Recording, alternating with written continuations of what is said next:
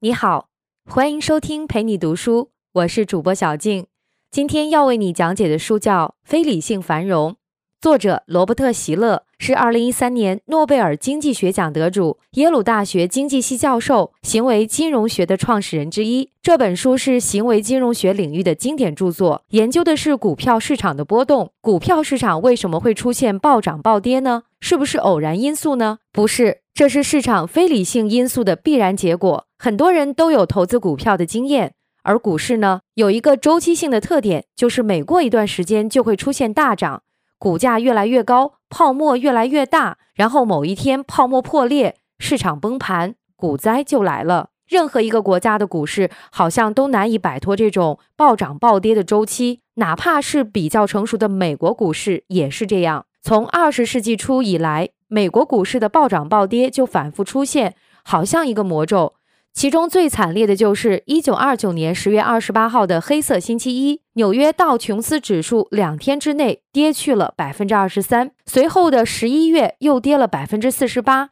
这场股灾直接引发了席卷西方各国的大萧条。那为什么股市会反复出现这样的暴涨暴跌呢？经济学家们也想找到股灾的原因，解决问题，但效果并不明显。对此，席勒教授在本书提出了他的观点。他认为，股灾之所以反复出现，是因为市场总是容易出现虚假繁荣，在人们的追捧和炒作下，股票价格越来越高，偏离真实价值越来越远。那么，席勒就把这种情况称之为非理性繁荣。那这种非理性繁荣的状态不可能永远持续下去，泡沫迟早会破裂，然后呢，股价急转直下，加速下跌，股灾就会爆发。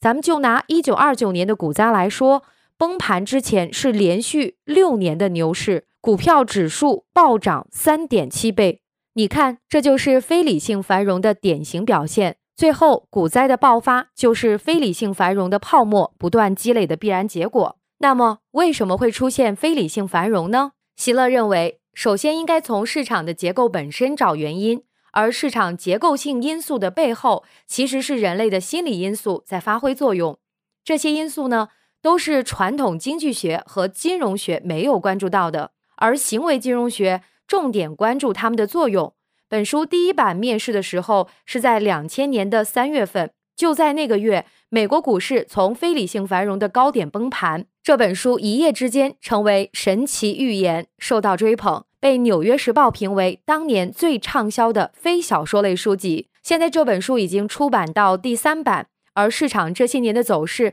也一再证明他的论断。对于股市投资者来说，这本书的洞察有助于你看清投资市场泡沫的本质。而对于不炒股的人来说，本书也提醒你，面对那些有可能让你陷入非理性狂热的因素，保持一份清醒。下面我们一起来从两个方面聊聊市场的非理性因素。第一，导致市场陷入非理性繁荣的结构性因素是什么？第二，在市场的结构性因素背后是什么样的心理因素在发挥作用？先来说说第一个方面，导致非理性繁荣的结构因素。我们都知道。传统经济学的基本假设是把市场投资者看成是理性人。很多经济学家在解释股市暴涨暴跌的周期性现象的时候，也仍然坚持这么一个假设。但是这样一来就解释不通了。如果投资者都是理性的，又怎么会争先恐后的把股票价格越炒越高呢？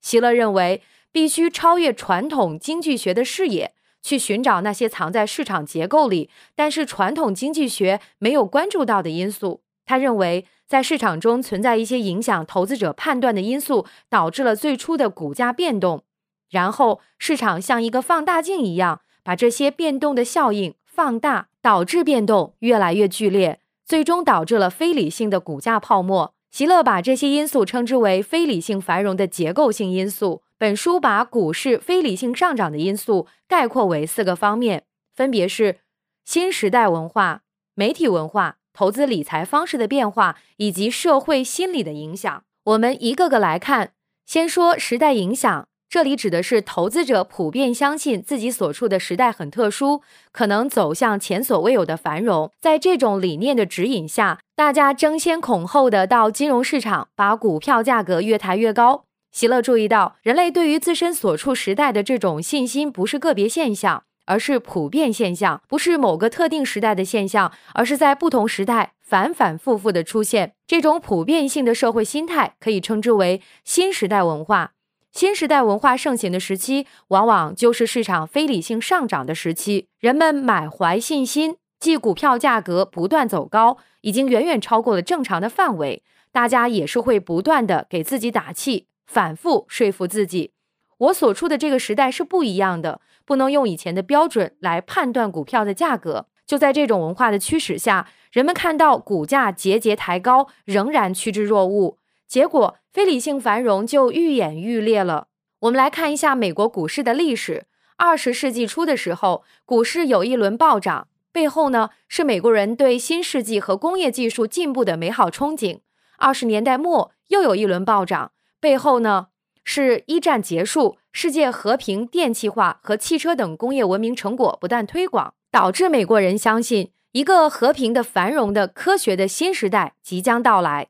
六七十年代，股市又出现暴涨，背后呢是美国人对战后婴儿潮的信念。大家认为，二战以后出生的一大批婴儿成年以后进入社会，会让经济进入前所未有的繁荣时期。到了九十年代和二十一世纪的前几年，股市的暴涨就和大家普遍相信人类将进入网络时代有关系。人们开始疯狂的追捧价格特别高却没有盈利能力的支撑的 IT 企业的股票，因为大家相信这些企业现在虽然还不能挣钱，但是他们的未来是不可限量的，所以他们的股票价格就算涨到天上去，也照样有人接盘。不过呢，每一轮暴涨到一定阶段的时候，就会出现一种相似的场景，大家会突然醒悟自己这个时代其实并没有那么特别。或者说，这个时代有它特别的一面，但它还不足以让股市脱离原有的轨道。那么这个时候，大家先前对于新时代的信心就会莫名其妙的消失的无影无踪。大家甚至开始反过来怀疑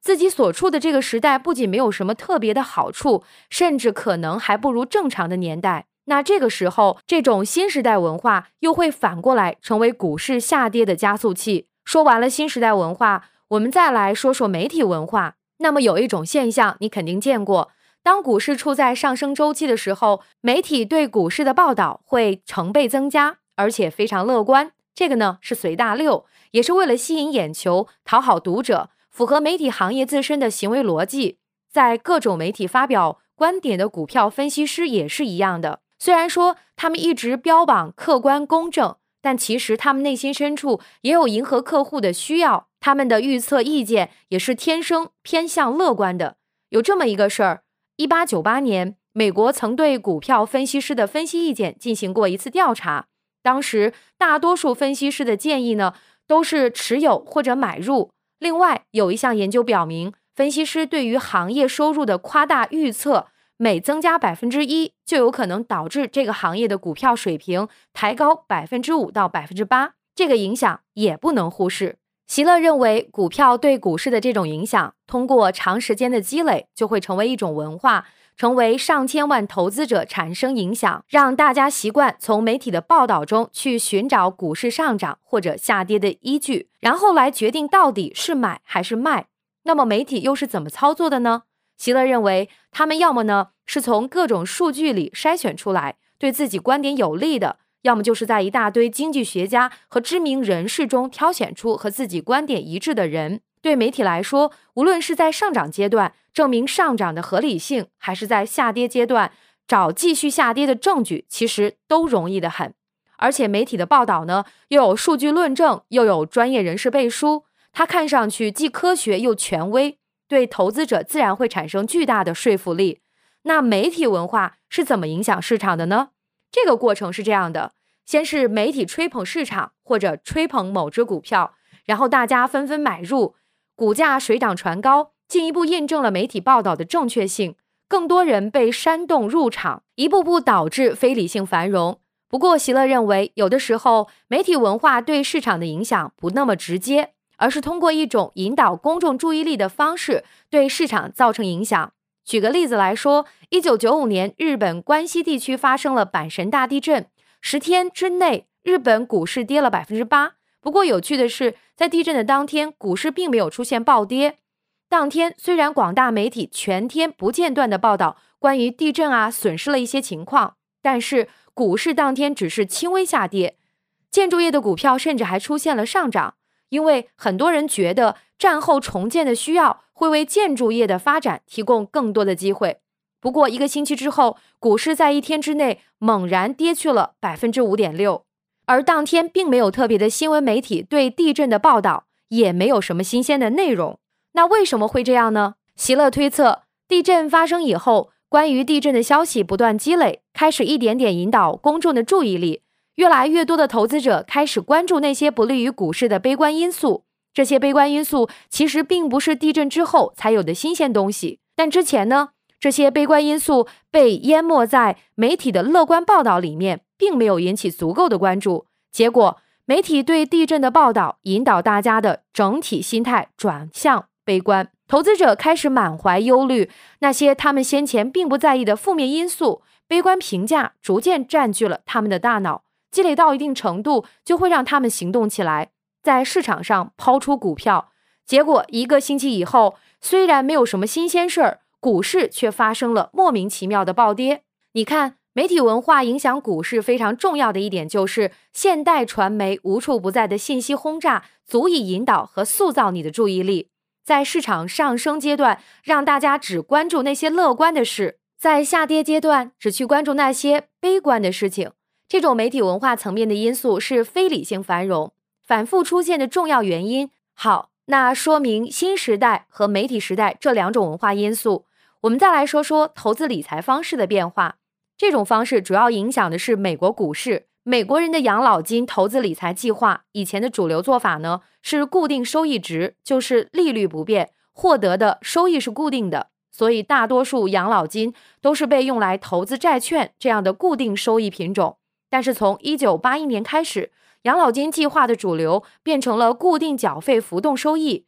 养老金有可能获得更高的收益。所以呢，越来越多的资金进入股市。争取高收益，同时股票基金的发展也吸引了更多的资金进入股市，推高股价。那最后来说说社会心理的影响，很多社会心理因素都会让股票变得更有吸引力，推动市场陷入非理性繁荣。这呢，简单说三种。第一个呢，是关于工薪阶级炒股的社会形态。一般情况下，股票上涨的时候，社会舆论会强调说，工薪阶级不能光挣工资，也应该通过投资理财让资产增值，这就会推动更多的普通人拿着自己辛苦攒下的积蓄进入股市，推高股价。第二个呢，是日益增长的赌博心理。研究数据表明，从一九六二年到二零零零年，美国商业赌博的金额竟然增长了六十倍。二零零零年，美国人在赌博上花费的金额竟然超过了看电影、买唱片、观赏体育比赛和玩电子游戏花费的金额的总和。这种情况下，股市的暴涨暴跌，反倒是很多人产生了下场赌一把的欲望。第三种是长期存在的货币幻觉效应。怎么说呢？媒体出于简便考虑对股票收益的报道呢，往往不会剔除通货膨胀的因素。你别说，媒体推荐某只股票。说呢，它过去十年间平均收益高达百分之十，但是其实这十年间平均的通货膨胀率高达百分之八，也就是说，去掉了百分之八的因素以后，股票真实的收益率只有百分之二，但是公众却依然深陷百分之十高回报的幻觉里面，对这只股票趋之若鹜。所以说，这些因素都会导致投资者对股市产生过高的信心。对股市的未来增长产生不切实际的期望，那就会推高股价。不过，席勒认为这些因素到整个股市的非理性繁荣，这个中间还要经历一种市场的放大效应，也就是说，市场像放大镜一样，把这些因素的作用变得更大。这个过程是什么样的呢？书里面这么说的：第一批投资者是因为各种各样的因素，可能是相信时代很特殊，可能是理财方式变化。进入股市买股票，那么带来的股价的第一波抬升，这就说明了当初他们买股票的决定是正确的。于是呢，第二波投资者也进入股市接盘，股票价格会出现第二次抬升，然后再加上媒体的乐观报道、分析师的乐观预测，一波又一波投资者入市，那么股票价格也就一次又一次上涨，慢慢形成了非理性繁荣。席勒认为，这种放大效应和我们熟悉的庞氏骗局很像。在经典的庞氏骗局里面，骗子编一个故事来说服一波一波的投资者啊，赶快投资吧，有很高的回报。但实际上的骗子呢，是把投资人的钱作为回报支付给了老投资人。老投资人一看拿到了承诺的回报，哎，果然没说谎，于是奔走相告，吸引更多的投资人加入。那么股市的放大效应也是一样，股价的抬升印证了故事，吸引了一批又一批的新投资者入场接盘。只不过在这股市里边，并没有一个精心策划骗局的骗子，是大家共同完成了这场庞氏骗局。市场的参与者人人有份，席勒就把这种情况称之为非典型性繁荣的结构因素。那上面说的是第一个重点内容，导致非理性繁荣的结构性因素主要是有四种，也就是新时代文化、媒体文化、投资理财方式的变化以及社会心理的影响。这些因素导致了股价最初的上涨，然后在市场放大效应之下，越来越多的投资者入市。股价越抬越高，变成了一个自然形成的庞氏骗局。等到突然有一天没有人接盘了，那么股价就会暴跌，甚至股市崩盘。我们再来追问一句：为什么会出现这种结构性因素呢？希勒认为，结构性因素的背后是人的心理因素在作怪。人类有一个与生俱来天性，就是思维方式高度依赖于直觉思维，这会导致什么呢？这会导致你判断和决策会受到很多偏见的影响，这些偏见的存在对于市场的非理性繁荣产生了重大影响。下面我们进入第二个重点：非理性繁荣背后的心理偏见。席勒是行为金融学的创始人之一，在关于人类理性的问题上，他和丹尼尔·卡尼曼、理查德·塞勒这些行为经济学大师的看法是相似的。他们都认为，传统经济学把人类看成理性经济动物的假设太简单了。他们都主张采用心理学的理论和方法分析决策背后的心理因素，特别是分析那些非理性因素对于决策的影响。但具体到非理性繁荣问题上，希勒认为股市的投资者并不理性，他们的决策和判断常常会受到直觉思维的影响，而直觉思维会带来很多偏见。偏见又催生了盲目的追涨杀跌，导致非理性繁荣。这些偏见里面比较重要的有四个：一是锚定效应，第二个是从众效应，三是可得性偏好，四是因果性偏好。下面我们一个个来说，先说锚定效应。这对咱们陪你读书的用户来说不算什么陌生的概念，指的是你在对一个未知事物做判断的时候，你的脑子常常会找一个已知事物来做参照，以这个参照为基础，然后再对未知事物做出评估。可是问题呢，脑子找来的参照物和未知事物之间的关系并没有那么简单，之间并不足以让你做出正确的判断，甚至说或对判断产生误导。心理学家曾经做过这样一个实验。让志愿者们先看一组随机生成的数据，然后再回答一道题，问的是非洲有多少个国家。大多数志愿者呢没有这个知识储备，只能靠猜。有趣的是，如果志愿者之前看到的数字比较大，他们猜的答案明显偏大，那么显然这些随机数据就成了志愿者的参照物。但是实际上，随机数据跟非洲国家的数量根本就没有关联。那股市的投资者在判断股票价格的时候，也会陷入这种锚定效应。那他们心里面找到的参照物是什么呢？显然就是这只股票以前的价格和走势。可是问题是啊，以前一路高涨，以后一定会继续保持上涨的势头吗？当然没那么简单。可是，在锚定效应的影响下，很多人做出来简单粗暴的决策，大家一起推动股价越涨越高，导致了非理性繁荣。咱们再来说从众效应，这个呢也好理解，指的是你在判断和决策的时候，很容易受到别人的影响。咱们再来讲一个实验，心理学家让两组志愿者回答一批极其简单的常识性的问题，第一组的正确率几乎是百分之百，第二组同样是这批问题，但是呢，小组里面事先安排了相当数量的托儿，这些托故意答错，误导志愿者，结果第二组的正确率降到了百分之五十以下。你看，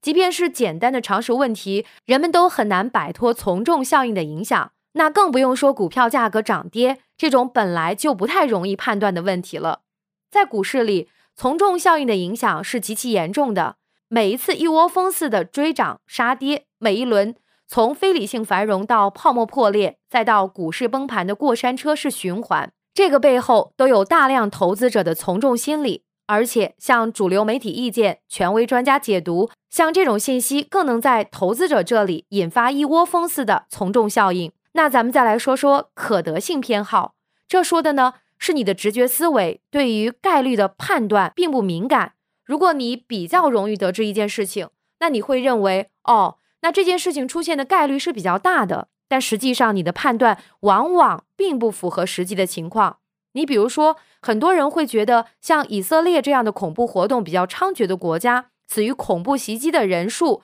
肯定会很多，这个怎么也得比死于交通事故的人数多得多。但是实际情况呢，正好相反。你之所以出现判断失误，是因为媒体对于恐怖袭击的报道兴趣要远远大于交通事故，这就导致了你看到关于恐怖袭击的信息更多，误导你做出了错误的判断。股市也有这样的现象，在股市的上升周期，媒体要迎合大众口味，那就会密集的报道各种有利于股价继续上涨的利好因素。你眼睛里看到的都是利好因素，于是你就会判断股价肯定还要上涨。但是会导致股价下跌的因素其实并不少，只不过因为媒体报道的少，没有在你的脑子里形成印象而已。最后，我们来说说因果性偏好，我们对于这个呢也不陌生了。就是说，人类天生喜欢看到一种现象之后找原因，你一定要建立起因果关系，这个心里面才能踏实。但是很多时候，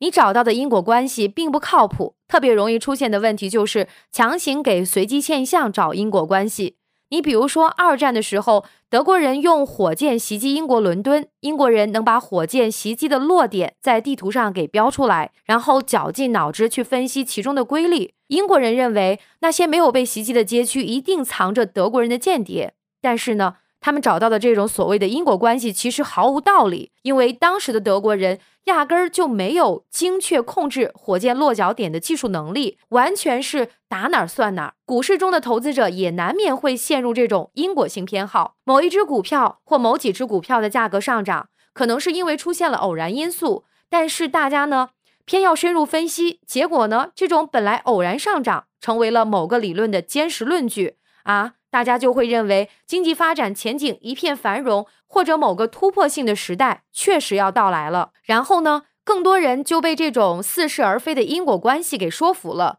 入市接盘，股票进一步抬高，理论呢就进一步得到了印证，吸引了更多的人。这个过程听起来是不是很熟悉？这就是前面我们说过的市场放大效应导致庞氏骗局的过程。这四种具有代表性的心理偏见对非理性繁荣的出现有很大的影响，而且对我们前面讲过的导致市场非理性繁荣的结构性因素也有很大的影响。你比如说，结构性因素里面的市场放大效应，像我们上面刚刚讲过的新投资者一波一波的入市追高股价，这个雪球之所以越滚越大，就和投资者的因果性偏好很有关系。而结构性因素里面分析过的媒体文化，媒体通过影响投资者的注意力，让投资者片面关注股票的某一个方面，这就是投资者的可得性偏好在起作用，导致非理性繁荣出现的所有因素里面，几乎都少不了投资者的从众心理。好，那讲到这儿，这本书的主要内容就讲的差不多了。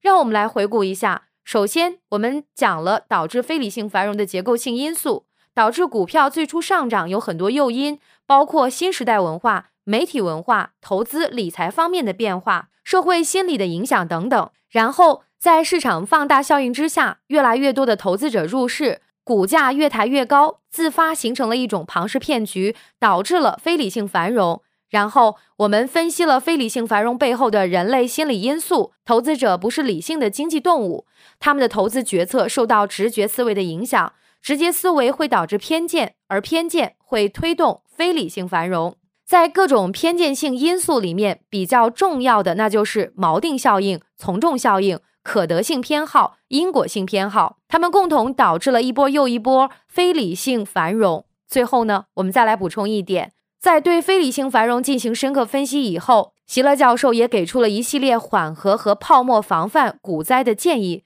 比如说鼓励市场里面的领袖意见，特别是像美联储主席这样的影响力巨大的大人物，鼓励他们发表温和和务实、有利于稳定市场的言论。在市场上涨阶段，及时提示投资者注意风险，用来对冲新时代文化、媒体文化因素的负面影响。又比如说，引导媒体报道股票收益的时候，剔除通货膨胀的影响，解决股票收益率注水的问题，减少人们不切实际的狂热。除此之外，还可以采取鼓励交易的政策，为看空股票价格的投资者提供空头交易的机会，平衡股价的上涨泡沫。同时呢，为经验不足的普通投资者提供更多的风险对冲工具。不知道你发现没有，在上面的这些建议都不是直接要求你做什么或者不做什么，而是引导你做出更好的决策和行为。经济学里面的助推方法可以说是一脉相承，你可以理解成为金融学领域的助推方法。感谢关注，陪你读书。欢迎点赞分享，同时可以打开旁边的小铃铛，陪你读书的更新会第一时间提醒你。我是主播小静，我们下期再会。